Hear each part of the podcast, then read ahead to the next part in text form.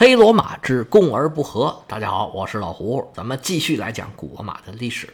上回说到皮洛士从西西里返回了意大利，这回啊，他真是猪八戒照镜子，里外的不是人了。他在西西里岛上虽然是每战必胜，而且基本上控制了整个岛屿，但是他在西西里岛上的独断专行也给自己留下了很多的隐患。他在的时候，什么话都好说，谁也不敢不听他的。但是他一旦离开了，那些对他本来就有微词的希腊城邦，当时就表示不愿意支持他了。更何况他在返回意大利的路上，还遭遇了迦太基人舰队的袭击，受到了很大的损失。这些城邦一看，说看怎么样？我们说他不靠谱吧？行了，以后他也别回来了，我们就当他从来也没来过，琢磨我们以后的事儿吧。而且他这一走啊，迦太基人立马是卷土重来，逐渐恢复在岛上的势力，从西北角向内陆扩散。皮洛士这次回到意大利。又是烧又是抢，颇有点像《荷马史诗》里面那些人物了，已经不太像一个国王了。在公元前二百七十五年，他又跟罗马人展开了一次会战。皮洛士这一仗打的就非常的丧气了。他原本赖以制胜的大象，这回啊，因为受到罗马人的惊吓，往自己的队伍里边冲过去了，成了皮洛士这一仗最主主要的一个败因。真是成也大象，败也大象。罗马人这一仗是大获全胜。占领了敌人的大本营，而且呢，还俘虏了三千敌军。更厉害的是，缴获了四头大象。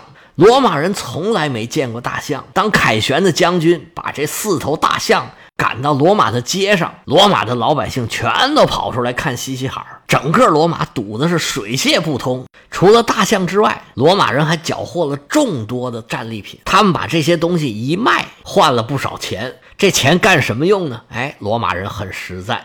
他们修了一条水渠，把阿纽河的河水引进了罗马城，罗马城的生活素质又得到了改善。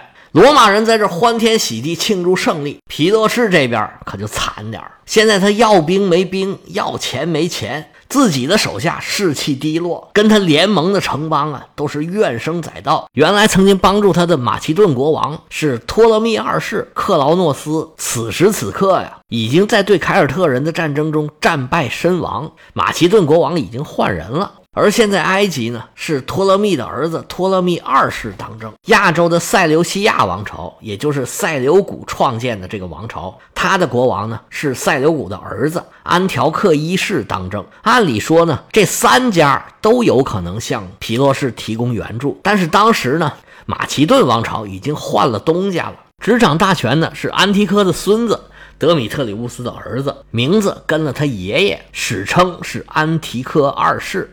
皮洛士当时争夺马其顿的时候，已经跟他们家都撕破脸了，所以安提柯二世是不可能给他增援的。而托勒密和塞琉古两家，他们父亲在的时候都还没打过仗，但是。父亲过去之后，这俩儿子可就不管那些了。为了争夺叙利亚山谷，两家是兵戎相见。这个时候打得正热闹，谁也没空搭理皮洛士。不过，就算是他们有空，他们也应该不会搭理他。谁愿意继续往一只垃圾股上投资啊？别说这些外国人不理他，就是他自己的老家伊比鲁斯，也同样没人搭理他。皮洛士现在是要人没人，要钱没钱，要地方没地方，想要寻求援助也没有人理他，而且看不到任何打败罗马人的希望。万般无奈之下，他只有一条路可以走，那就是回到伊比鲁斯。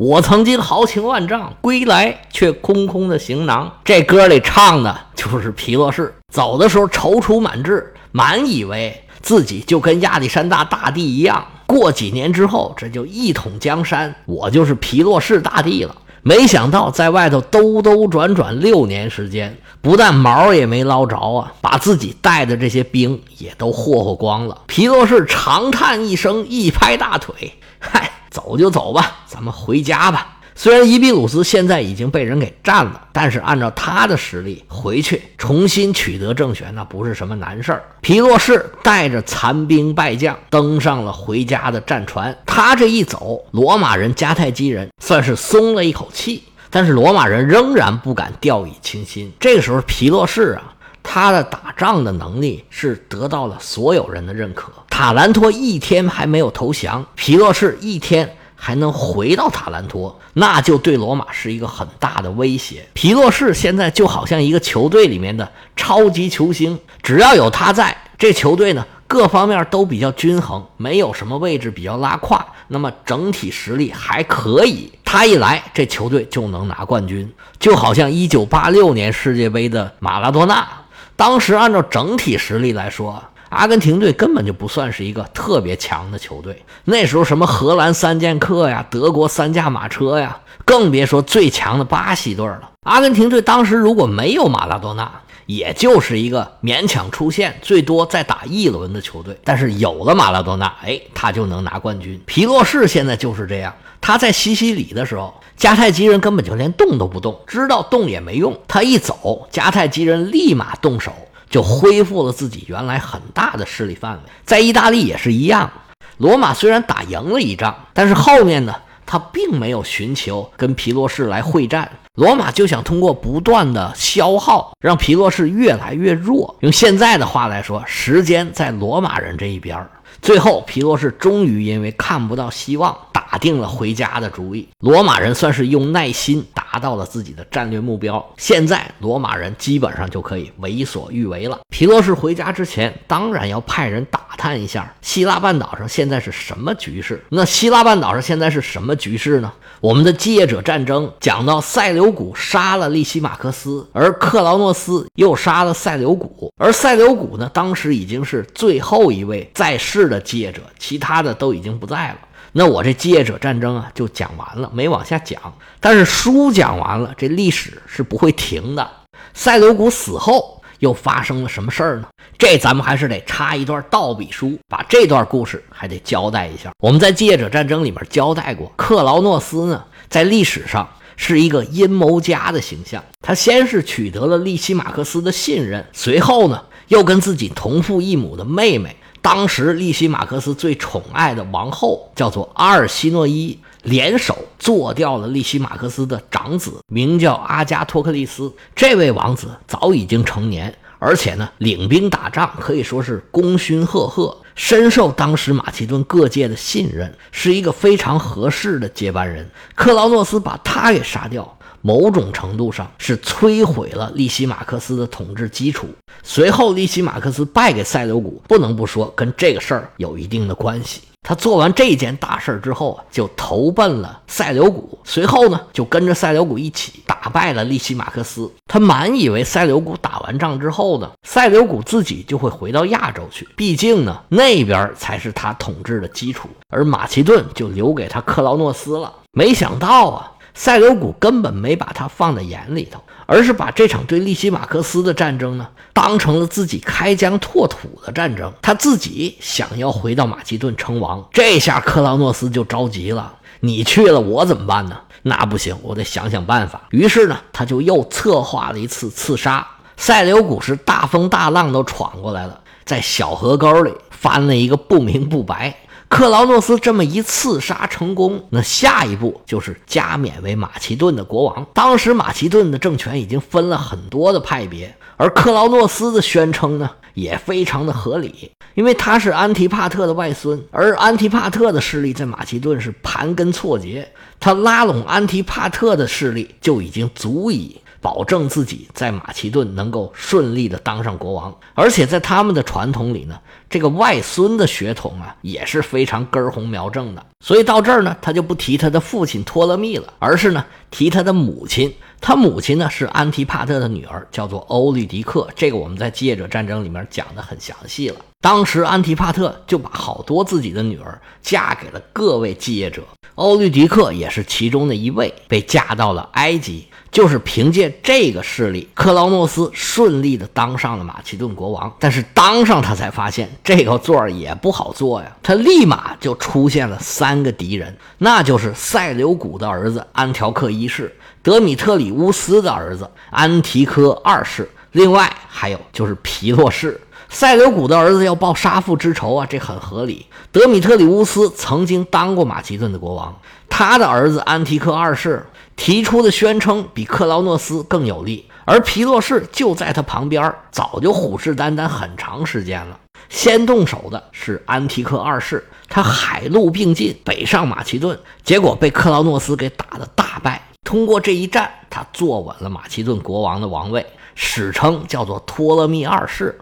对我们一直管他叫克劳诺斯，其实啊，他名叫托勒密克劳诺斯，成了马其顿历史上第二个叫托勒密的国王。而此时，埃及的国王也叫托勒密二世，那是他同父异母的弟弟。这两位国王的称呼是一样的，大家别搞混了。我们把这位马其顿国王还叫克劳诺斯，以示区别。这位克劳诺斯坐稳了马其顿国王之后，迅速的跟其他两家签了合约。亚洲的安条克一世疆域广大，实在是鞭长莫及，就跟克劳诺斯签了和平协议。而皮洛士呢？这个时候正好收到塔兰托的邀请，克劳诺斯高兴坏了。行行行，我送你五千步兵、四千匹战马，还有五十头大象，你赶紧去打仗去，你可离我远点吧。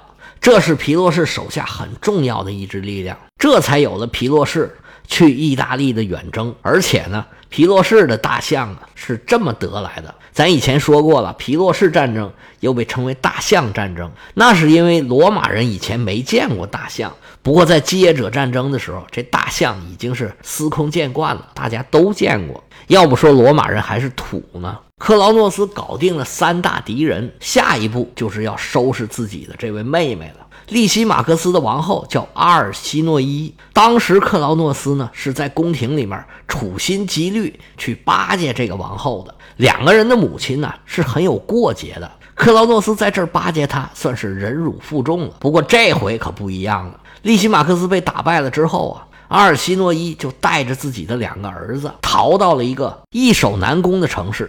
这个城呢，就是当时卡山德建的，叫卡山德里亚。听过基业者战争的，你肯定知道这座城。而卡山德，你肯定也知道是谁，就是安提帕特的大儿子。基业者战争里边，卡山德是一个很主要的人物，在那儿讲的很细，在这儿我就不多说了。阿尔西诺伊虽然是一介女流，但是可不简单呢。他据城死守，克劳诺斯一时之间呢，还拿他没有办法。克劳诺斯是左想右想。咦，眉头一皱，是计上心来。你不是想当王后吗？那咱们就当。于是克劳诺斯就派人跟阿尔西诺伊提了一个条件，说你不是想当王后吗？那现在我是国王了啊，你嫁给我就能当王后。你看你这个年龄，我这个岁数，虽然咱们俩是同父异母的兄妹，但是你可别忘了，咱俩都是埃及出生的，咱们埃及可就讲这个。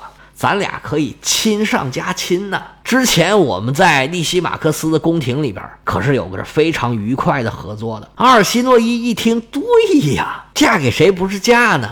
只要能当王后就可以呀。不过，不过，不过，我这俩儿子怎么办呢？克劳诺斯说：“俩儿子，那咱儿子，那那那是外人吗？你放心啊，我就跟亲儿子一样对他们。”阿尔西诺伊一方面其实也是走投无路了，另一方面呢，他也相信了克劳诺斯的说法，于是就开城投降。谁知道克劳诺斯一进城，立马变了一个脸，把阿尔西诺伊这俩儿子咔咔就给砍了。还是阿尔西诺伊机灵，自己呀瞅个空就逃跑了。不过很有可能也是。克劳诺斯故意放他跑，因为他手里没有儿子，已经没有威胁了。那抓住他之后，这个到底怎么办，也会是一个难题。你杀了他不合适，留着他更不合适，娶他就更更不合适。所以还是把他放了最合适。阿尔西诺伊最后还是回到了埃及，最终还是当上了王后，跟他同父同母的弟弟结婚了，在日后的地中海世界还是发挥了很大的影响的。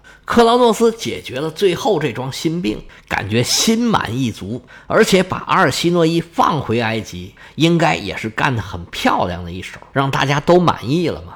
于是呢，他就用很大度的口吻，给另外一个托勒密二世，也就是在埃及当国王的那位他的同父异母的弟弟，写了一封信。信里的大意就是啊，说你那个王位啊，本来是属于我的，不过呢，阴差阳错。这王冠就戴到你的头上去了。不过没关系啊，哥哥我有能耐，现在我有了一个更大更好的王国了，那个王国呀，你自己留着吧。那我呢，现在是马其顿的国王，你是埃及的国王，我们以后好好的。毕竟一笔也写不出两个托勒密来，咱们就保持友好关系吧。这个信明显是一封凡尔赛的信。就是在自己啊志得意满之后，跟对方啊显摆显摆，从这儿就可以看得出来，克劳诺斯啊是非常开心的。而打这以后呢，他也确实非常的努力，励精图治。马其顿在他的治理下呀，慢慢有模有样，越来越好了。克劳诺斯本以为打这以后就可以高枕无忧，经济、政治、国防、外交干好了之后，还要有所作为呢。他可没想到。新的敌人在一个意想不到的地方出现了。以前，利西马克斯和卡山德都曾经面临北方来的困扰，他们都曾花了很大的力气才把北部的边境给稳定下来，而且长期在北方都有驻军。克劳诺斯长在埃及，对这事儿啊不太明白，不知道北方的蛮族有多厉害。其实当时所谓的蛮族呢。就是凯尔特人，他们没有什么组织能力，仗打的也比较随性。但是因为全民皆兵，他们人数众多，而且凯尔特人呢，他们信奉自然宗教，觉得自己战死啊会有好的出路，他们打起仗来不怕死，所以并不好对付。不过克劳诺斯明显是对他们有所轻视，而且呢，这时候他干啥啥成啊，可就有点飘了。当时凯尔特人呢就派了使者说：“我们准备打过来了，你们呢要不用金钱换和平？你准备用多少钱把我们打发走呢？”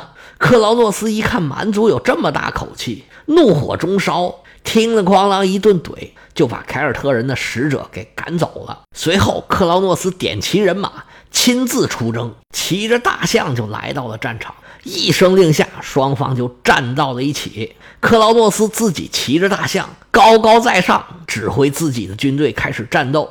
高卢人一看就知道他这是国王啊，于是就开始对他的大象发起了猛攻。虽然有人保护他，这大象啊还是挨了这么一下子。大象这么一疼，嗷嗷一声就蹦起来了。克劳诺斯没有准备。咕噔就被扔地下了，那高卢人还饶了你？上来几个高卢勇士，哭哭几下就把他给扎死了，然后砍掉他的头颅，用长矛挑着，这就开始庆祝胜利了。马其顿人一看自己的国王都死了，那还犹豫什么？赶紧跑吧！整个军队是四散奔逃。高卢人打了一个大胜仗。为了当国王折腾了一辈子，结果刚刚当上国王，屁股底下的宝座还没坐热乎呢，克劳诺斯就死在了蛮族人的手上。克劳诺斯这么一死，国王的位子就又空下来了。原来克劳诺斯的三个敌人，安条克一世远在亚洲，没有机会来争夺这个国王。而皮洛士呢，这个时候是刚到意大利，那么离王位最近的就是安提克二世。安提克二世发现这是一个机会啊，就赶紧打起精神，指挥军队跟高卢人作战。他非常清楚。只要打败了高卢人，马其顿就是他的。安提克二世经过了两年的努力，在公元前二百七十七年打败了凯尔特人。第二年，也就是公元前二百七十六年，安提克二世掌握了马其顿全境的统治权，真正成为了马其顿的国王。这种状况呢，就一直维持到皮洛士回伊比鲁斯之前。那皮洛士对这种状况是怎么看的？他回来又做了什么呢？咱们下回接着说。例行宣传：有喜欢我讲的书的，麻烦您关注、点赞、订阅、收藏我这个专辑，以后您找起来啊方便。您还可以加我的个人微信：：l ao 老喝芜湖喝芜湖 y y l s 老胡胡的全拼，业余历史的简拼。咱们下回再见。